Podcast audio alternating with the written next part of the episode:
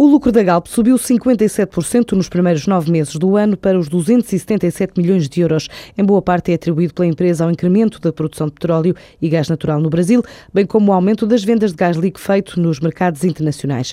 A margem de refinação da Galp também cresceu face ao ano passado, bem como o volume de crudo processado e a produção sem custos com direitos de exploração pagos aos Estados, que teve um aumento de 60% para os 19,5 milhões de barris diários.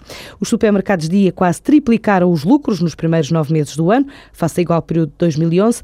Em comunicado, o grupo explica que o resultado é atribuído ao aumento das vendas tanto em Espanha como nos países emergentes, com especial destaque para o Brasil e para a Argentina.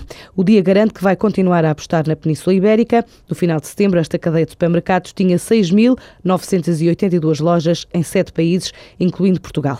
A Sancho está a tentar cativar os pés dos britânicos. A marca portuguesa mostra a coleção histórica de ténis fabricados desde a década de 60 em Portugal, numa exposição que está patente até amanhã na Escola de Arte e Design Londrina Central St. Martins, porque foi escolhida pelo investigador Pedro Almeida para uma tese de doutoramento sobre marcas históricas. Assim explica Paulo Fernandes, o dono da Sancho. Fui contactado pelo Dr. Pedro Almeida, em que me explicou que estava a fazer uma tese de doutoramento que era sobre marcas históricas que estão a voltar. Mas sendo português, fez a, a, base do doutoramento fez na marca Sancho, porque era uma marca histórica. E há cerca de um ano, uh, como soube que nós éramos os proprietários da marca Sanjo, contactou-nos para poder ter mais informações e para, para colaborarmos na ajuda possível que podíamos dar para a sua tese. E assim foi. É, há um ano, há um ano sensivelmente, estamos a manter contacto com alguma brevidade e até que finalmente está tudo finalizado e está exposto em Londres. A Sanja, enquanto marca, fez história na década de 60, não aguentou a pedalada da concorrência das marcas surgidas pós 25 de Abril,